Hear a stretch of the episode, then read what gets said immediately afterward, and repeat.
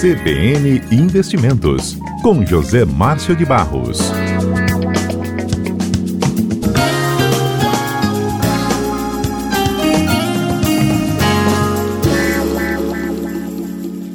Tudo bem por aí?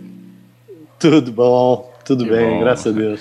Bem-vindo. José Márcio, na última Obrigado. semana a gente comentava com você é justamente aquela que se chamou ali de onda azul, né? O campo positivo dos números, muito importante. E hoje a gente pode trazer ainda repercussões que esses números ainda apontam, principalmente para a Bolsa Brasileira. José Márcio, ela está superando é, alguns patamares quando comparada com outras do mundo? Sim, sim. Nós estamos vivendo aí, praticamente essa onda azul que você se referiu, que a gente viu que a gente vivenciou na semana passada, ela se repetiu essa semana não só no Brasil, como em diversas outras uh, bolsas em países emergentes. Então, por exemplo, na, na, na terça-feira dessa semana, no pregão da, da ela chegou a atingir 113 mil pontos, 113.600, quase 114 mil pontos. É, em, em janeiro desse ano, a gente chegou a viver Bolsa a 119, quase 120 mil pontos. Fevereiro ela caiu um pouco, foi aí para perto de 113 mil pontos, mas de lá para cá ela, ela, começou a cair, ela teve uma queda em função da pandemia, uhum. e agora ela começa a se recuperar. Por exemplo, nesse pregão de terça-feira que eu estou falando, ela bateu em 109 mil pontos, né? que ela teve até um crescimento enorme. A gente tem tido negócio no mês de novembro da ordem de 25 bilhões dia Nesse pregão de terça-feira agora, a Bolsa movimentou 29 bilhões. Né? E, e, hoje, no dia de hoje, ela opera aí em torno de 110, nesse exato momento, 111 mil pontos. Né?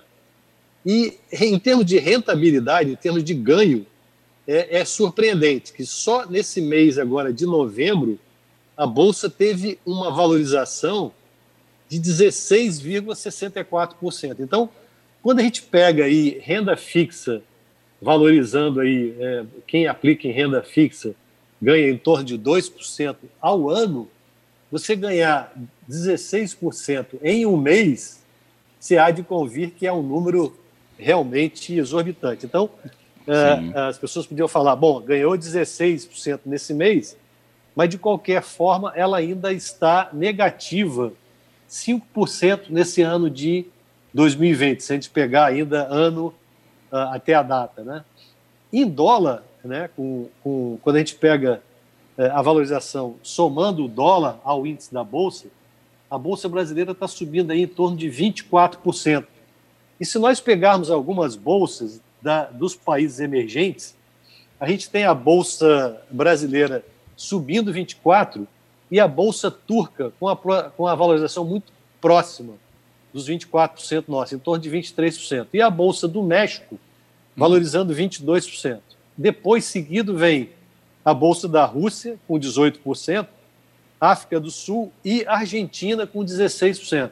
Então, nós somos aí a, a maior valorização dentre nove bolsas de países emergentes e das três principais bolsas americanas, a, a, a Standard Poor's 500, uhum. que é uma das bolsas lá, a Nasdaq e a Dow Jones. Ou seja, a valorização do mercado brasileiro é realmente uh, impressionante. Aí a gente começa a descer nessa análise, se nós pegarmos assim três grupos de empresas, vamos supor, pegar no setor de mineração, a Vale do Rio Doce, no setor de petróleo e gás, a Petrobras e os bancos, elas sozinhas, essas três empresas, elas, as três setores, os três grupos, elas são quase 40% do índice Bovespa. Então, somente num dia, na terça-feira dessa semana, as ações da Petrobras subiram 5%. E as ações do Bradesco subiram 4,5%. Aí, novamente, a gente volta a comparar a Selic, né?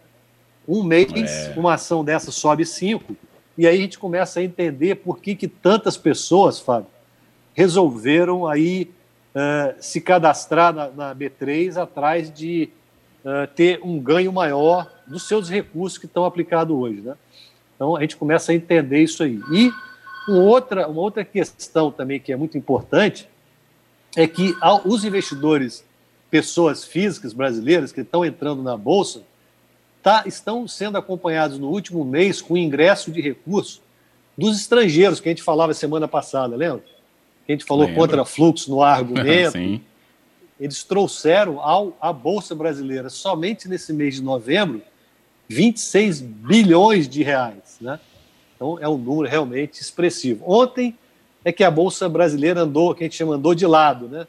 Ontem teve o feriado americano de ação de graças, e hoje a Bolsa de lá está uh, fechando mais cedo, em função de um, de um feriado prolongado. O americano costuma observar mais o, o feriado de ação de graça do que o próprio Natal, né?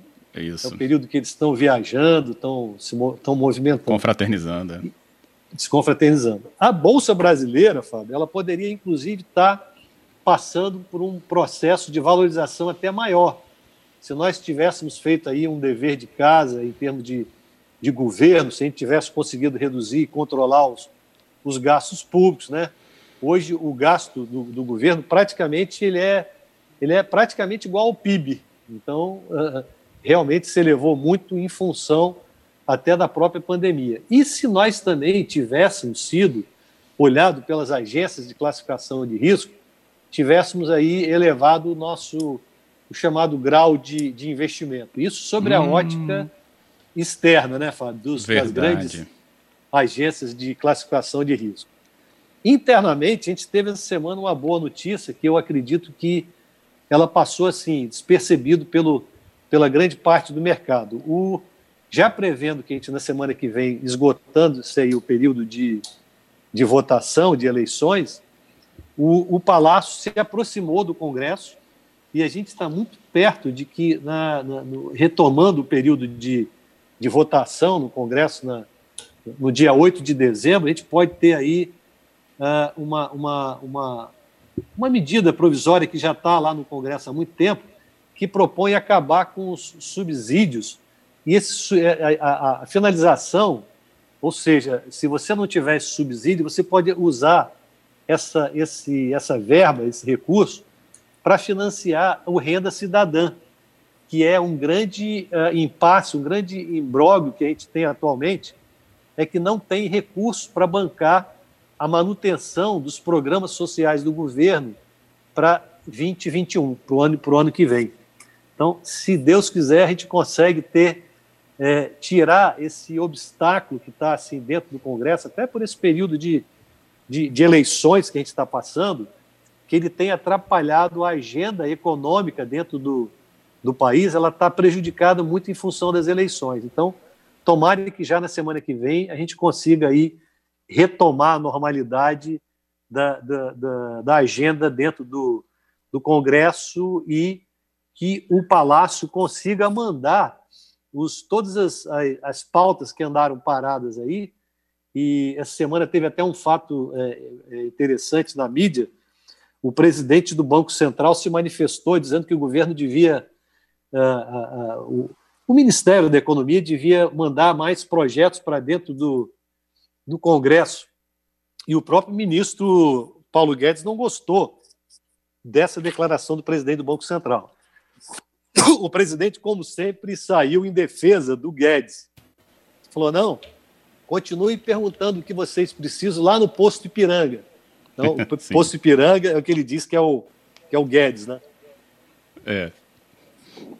Então, continua Agora, um impasse, hum. essa, essa briga é entre membros do governo por, por, uma agenda econômica que surta efeito, né? que traga aí, uh, como é que eu diria, que traga uma tranquilidade para o mercado financeiro. A gente tem uma bolsa que está movimentando recursos de maneira uh, extraordinária nesse final de ano de, de, de novembro, mas que poderia estar tá tendo aí um desempenho ainda maior não fosse todo um percalço de, de agenda do governo no que se refere a reformas fiscais e uh, pequenas intervenções que precisam de ser feitas na economia para colocar novamente o, o, o país e a, e a agenda né, do, do, do, econômica nos trilhos outra vez. Vamos esperar que isso aí realmente aconteça.